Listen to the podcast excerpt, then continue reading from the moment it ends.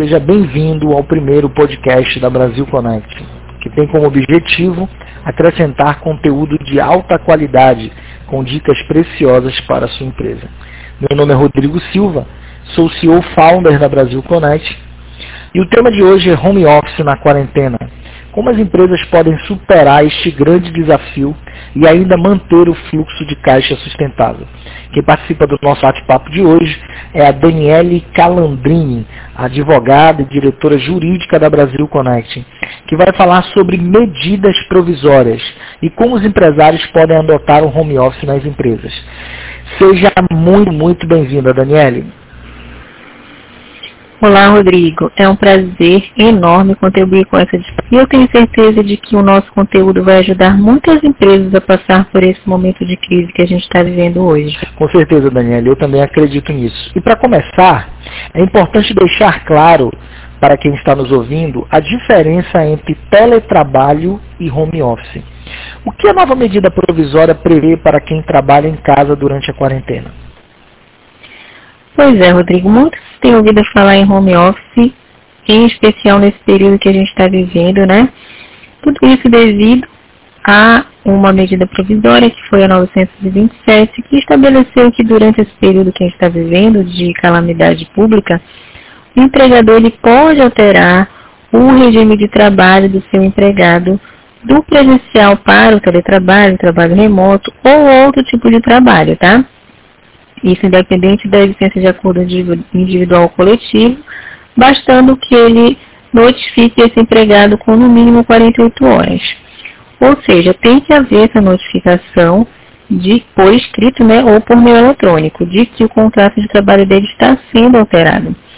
Por que, que eu ressalto isso? Porque o contrato de teletrabalho, ele tem características que são somente desse contrato. Quais são essas características do contrato de, de teletrabalho?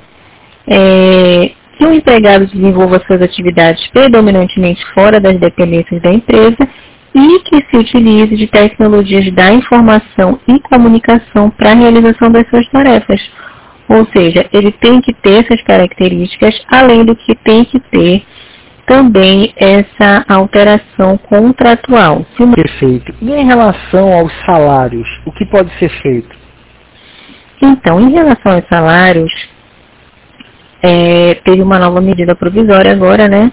Que foi a MP 936, que ela vem trazer uma redução ou suspensão do contrato de trabalho, né? Como é que acontece isso? O trabalhador ele pode ter o seu, a sua jornada reduzida de 25, 50 ou 70% e, consequentemente, o salário dele também ele fica reduzido nessa mesma proporção e também pode ser suspenso esse contrato de trabalho, né? Só lembrando que a suspensão, na suspensão, né, pode haver 100% de, de seguro-desemprego, né, que será subsidiado pelo governo, e o empregador ele não tem custo nenhum, ou o empregador ele pode arcar com 30% né, desse salário e o governo entra com os 70% no caso de suspensão, tá, Rodrigo? Legal.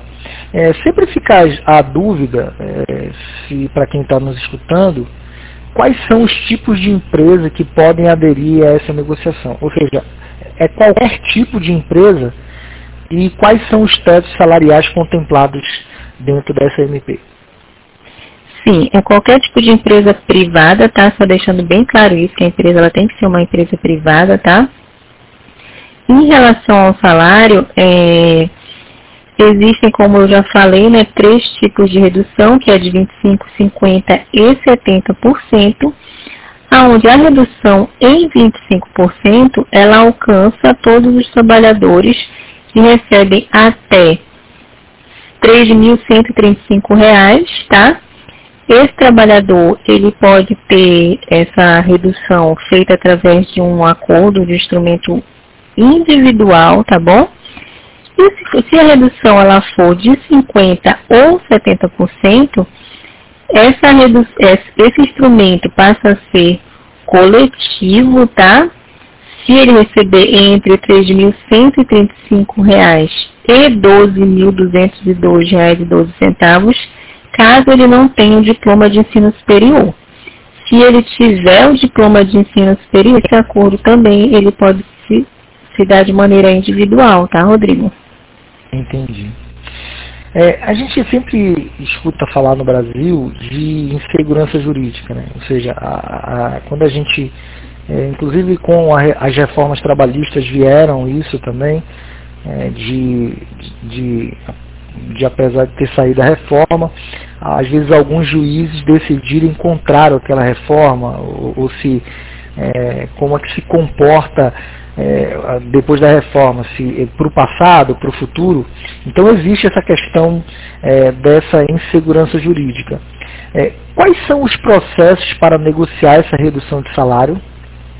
De acordo com, eu falo isso porque de acordo com a decisão do Supremo Tribunal Federal, as negociações devem passar pelo sindicato da, da categoria. Ou seja, eu estou errado ou estou certo nessa minha colocação? É, você está certo. O acordo individual de redução da jornada de trabalho e de salário ou a suspensão temporária do contrato deve ser comunicado pelos empregadores aos respectivos sindicatos laborais, né? No prazo de até 10 dias corridos, tá? Contado da data da celebração do acordo, ou seja, tem que ser avisado sim o sindicato no, no acordo individual, bem como é, para se ter esse, esse salário é, subsidiado pelo governo, o restante né, também tem que ser avisado ao Ministério da Economia 10 dias antes, tá bom? Porque caso não seja avisado, notificado 10 dias antes, né, o empregador vai ter que arcar com, com o salário integral e somente a partir do outro mês, né, e o governo já vai entrar com os 25, 50 ou 70% do seguro-desemprego para complementar a renda desse trabalhador. Ou seja, o que você está nos informando é que não basta a fazer essa comunicação prévia somente pelo sindicato. Tem que é, avisar com 10 dias antes o Ministério da Economia, é isso? Isso, exatamente.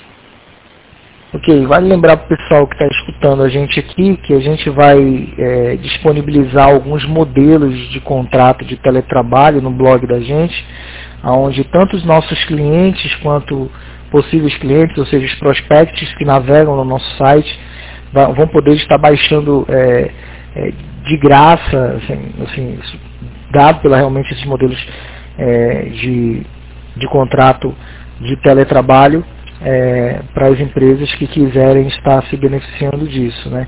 É, Daniele, é, eu queria que tu pudesse falar para a gente qual é o impacto financeiro que a adoção do home office pode trazer para a empresa. É, para a empresa, é, eu, eu, diria que para a empresa e para o funcionário né, existem os benefícios, né?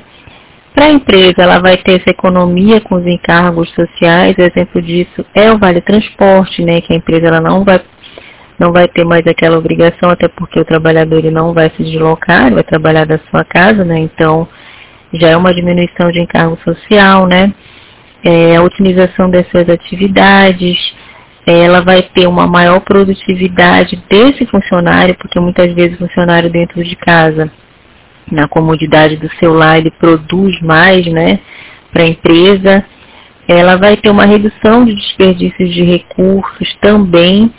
E para o empregado vai ter uma melhora na qualidade de vida, que é isso que nós vemos em muitos relatos aí de, de pessoas que passaram a trabalhar em casa, né? Então, é um benefício para ambos os lados. Entendi. É, eu queria deixar também informar aqui que a própria Brasil Connection ela já adotou algum sistema, não só agora o home office, logicamente, por causa da, da, da crise, mas ela já adotou o sistema de teletrabalho antes mesmo da, da, da pandemia, do, do Covid-19, e temos alguns funcionários, colaboradores, no caso, que já trabalham no regime de teletrabalho, né, Então, ou seja, ele tanto pessoa, pessoas da área do suporte técnico quanto da, da área também do nosso financeiro já exercem o teletrabalho hoje aqui na Brasil Connect. Alguns presenciais, alguns teletrabalho. Mas talvez é uma dúvida que ficou na cabeça da, da, da, dos diretores da empresa, na minha e, e outros, é, em relação a essa questão do, do teletrabalho, né, por exemplo. E também pode ser uma dúvida que paira na cabeça é, das pessoas, dos empregadores hoje que estão deslocando esse colaborador, esse empregado para o home office. Ou seja, é, no momento que ele trabalha tanto no, ou no teletrabalho ou no home office, existe alguma obrigatoriedade de o empregador estar arcando com algum tipo de custo desse funcionário, ou seja, alguma contribuição na área de energia elétrica, porque esse colaborador estará usando o notebook na sua residência, e também uma dúvida que fica é quanto à questão da internet, ou seja, aquele colaborador que não tem internet em casa, com certeza para trabalhar de home office nesse período, ou até mesmo no teletrabalho, ele vai precisar adquirir uma internet. Ou seja, quem tem que arcar com esse custo é o o empregador ou empregado. E também, é, finalizando, é, aquele funcionário, por exemplo, que já tem a internet em casa, independente dele estar de teletrabalho home office, ele já tem internet. Nesses casos também específicos, é, caso você diga que sim, né, o, o, o empregador tenha que contribuir de alguma forma com esse empregado. No caso daquele funcionário que já tem a internet em casa, ele também é obrigado a ter algum tipo de contribuição com o colaborador ou não? Então, Rodrigo, é, no, no artigo 75 da CLT que fala né, sobre o contrato de teletrabalho, ele deixa claro que todo esse, essa manutenção, fornecimento de equipamentos tecnológicos e da infraestrutura necessária e adequada à prestação do trabalho remoto, bem como o reembolso das, empresas, das despesas arcadas pelo empregado, elas serão previstas em contrato escrito. Então, por isso a importância, mais uma vez eu ressalto aqui, do contrato escrito, porque se não tiver isso escrito em contrato, é, há o risco do próprio empregado se responsabilizar por isso, né? Então tem que tem que tem que estar claro lá no contrato que quem vai quem perguntou do empregado ele tem internet em casa, e não haver nenhum aumento de despesa dele por conta né, do, do trabalho em casa, é, na minha opinião, Rodrigo, é, o empregado, o empregador realmente realmente que haja é, provado né, que a partir do momento que ele passa a trabalhar em casa, teve um aumento de energia, teve um, um, um, aumento, teve que contratar uma internet, é que ele não tinha internet em casa, né? Ou seja, não tinha essa infraestrutura necessária para trabalhar com esses custos aí mensais. Legal. Aproveitando que a gente está falando de contrato, eu falo mais uma vez que a gente vai deixar esses modelos de contrato de, de teletrabalho e, e inclusive é, presenciais também, inclusive são modelos que a Brasil Connect hoje já pratica, né? Que foi desenvolvido pelo nosso corpo jurídico, é, onde temos como advogado diretora Daniele Calandrin, que conversa nesse bate-papo aqui com a gente. Agora, é, Daniele, às vezes o, o, empregador ele não tem a ciência, assim como ele não tem a ciência do contrato de teletrabalho, ou seja, de quantos dias de aviso prévio ele precisa avisar e que tipo de contrato ele deve adotar, às vezes o empregador também ele não tem a ciência que o empregado, o colaborador, na forma do trabalho presencial, ele também pode ter um contrato para reger essa, essa, essa política interna do acordo é, é, entre patrão e empregado, não é isso? É, Rodrigo. É, a CLT, ela rege que o contrato individual de trabalho ele pode ser tácito ou expresso, né? Ou seja, pode ter um contrato verbal? Pode. Mas assim, o interessante é que esse contrato ele seja um contrato escrito, porque toda empresa ela tem suas normas, suas regras, né? E o empregado ele tem que ter conhecimento de tudo isso. E como é que ele vai ter conhecimento? Através de um de uma leitura de um contrato, né? Então, tudo que estiver escrito ali, o empregador ele vai poder posteriormente exigir daquele empregado. Às vezes acontece de ter um dano material na empresa e o empregado querer, o empregador querer fazer um desconto, né, nas suas devidas proporções, ele não tem como. Ou seja, vamos, vamos tentar dar dois exemplos práticos aqui para o para o empresário, o empregador que está nos ouvindo entender.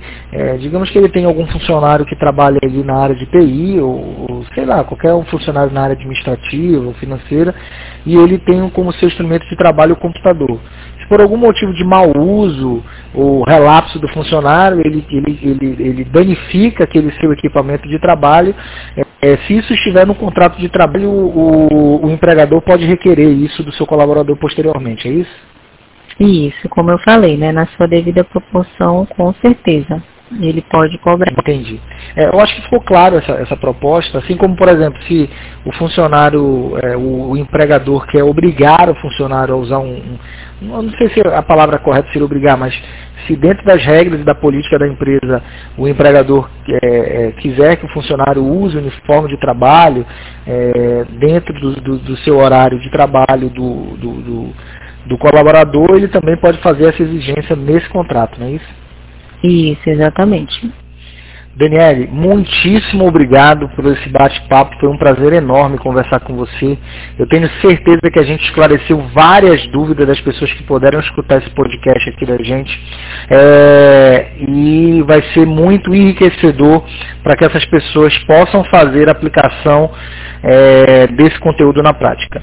Eu quero dizer aqui também que a Brasil Connect tem vários produtos aqui, serviços que já ajudaram e podem ajudar as empresas nesse momento de crise e de quarentena do Covid-19.